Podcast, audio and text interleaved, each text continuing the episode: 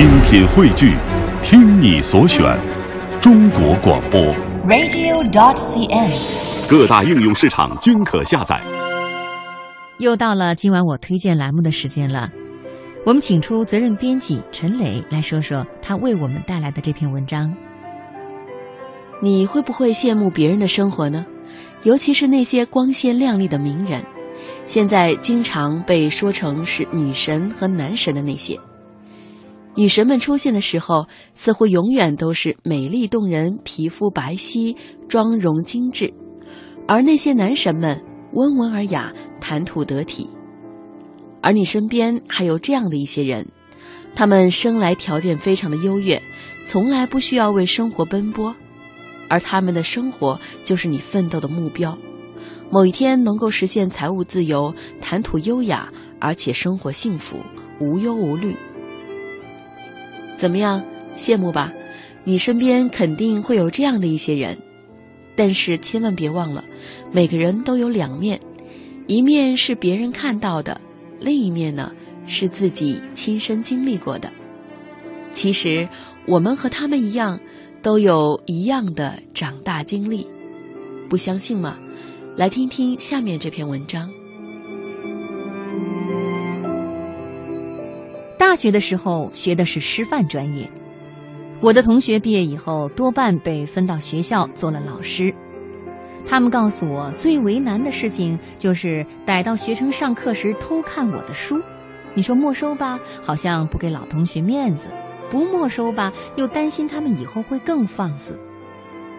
有一次去苏州出差，被一个同学知道了，说是班上的女生都喜欢看我的书，非要托我去参加他们的班会课。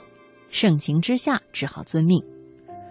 那堂班会课的主题是和知名作家零距离。我在台上，高一四班五十五个同学在台下。第一个举手的是女生，她问我说：“饶老师，我想知道你在写作的时候有没有遇到过什么困难？你又是怎么坚持下去的呢？”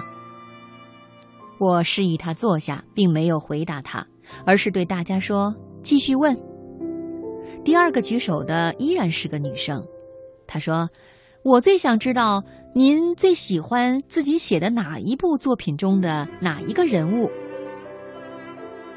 第三个问题，我请一个男生站起来，他很大方的承认，他说：“我没看过您的书，我想问您，这么多人喜欢您写的书，您是什么感受？”好，这三个问题我下课以后来回答你们。我对大家说：“那么现在这堂课，我们还是来一点有意思的问题吧，比如你们可以问我有没有偷过钱。”教室里先安静了一两秒，紧接着一片哗然。反应快的已经带头嚷起来：“好吧，那你有没有偷过钱呢？”我说：“偷过的。七岁的时候偷了我妈放在衣橱里的钱去买泡泡糖了。那结果呢？结果当然是被打了呀。那你有没有撒过谎？有，而且不止一次呢。”举个例子吧，好啊，有一次我想买一本三毛的书，没钱，然后跟我妈说要去参加英语比赛，需要报名费。还有一次是带着我妹妹去乡下一个男生家玩，但是我告诉我妈说是去城里的闺蜜家，结果被我爸跟踪了，好一顿骂呀。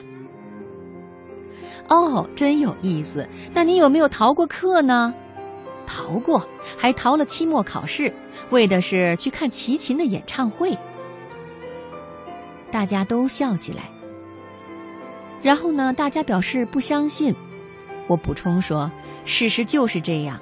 时间过去以后，你就会发现，有很多你当时觉得根本过不去的坎儿，到后来呀、啊，你会连坎儿是什么都不记得了。那，你有没有做过令自己非常后悔的事儿呢？有，有没有伤过朋友的心？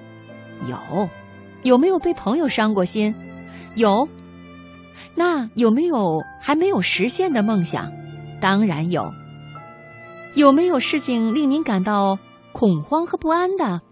有啊。有没有对自己不满过？有。有没有最想对我们说的话？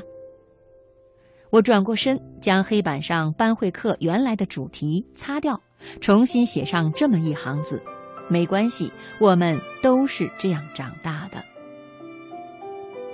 当我写完最后一笔，台下响起了雷鸣般的掌声，而我的同学，他们的班主任竟然站在讲台的一角，不争气地抹起了眼泪。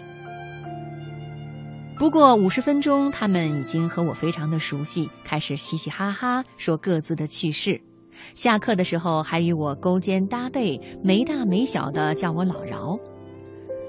没完没了的知了声中，那场告别显得亲密、盛大而又愉快。我相信这堂课在他们的心中一定留下了深刻的印象。无论过去多久，相信总有一个人会记起，当年饶雪漫说过呢。这些没什么，原来真的是这样啊。是的，当你感觉人生没那么如意，当你对自己的表现没那么满意，当你对你爱的人或者自己感到失望。当你觉得自己再也坚持不下去的时候，请记得对自己说：“没关系，我们都是这样长大的，因为这，就是人生。”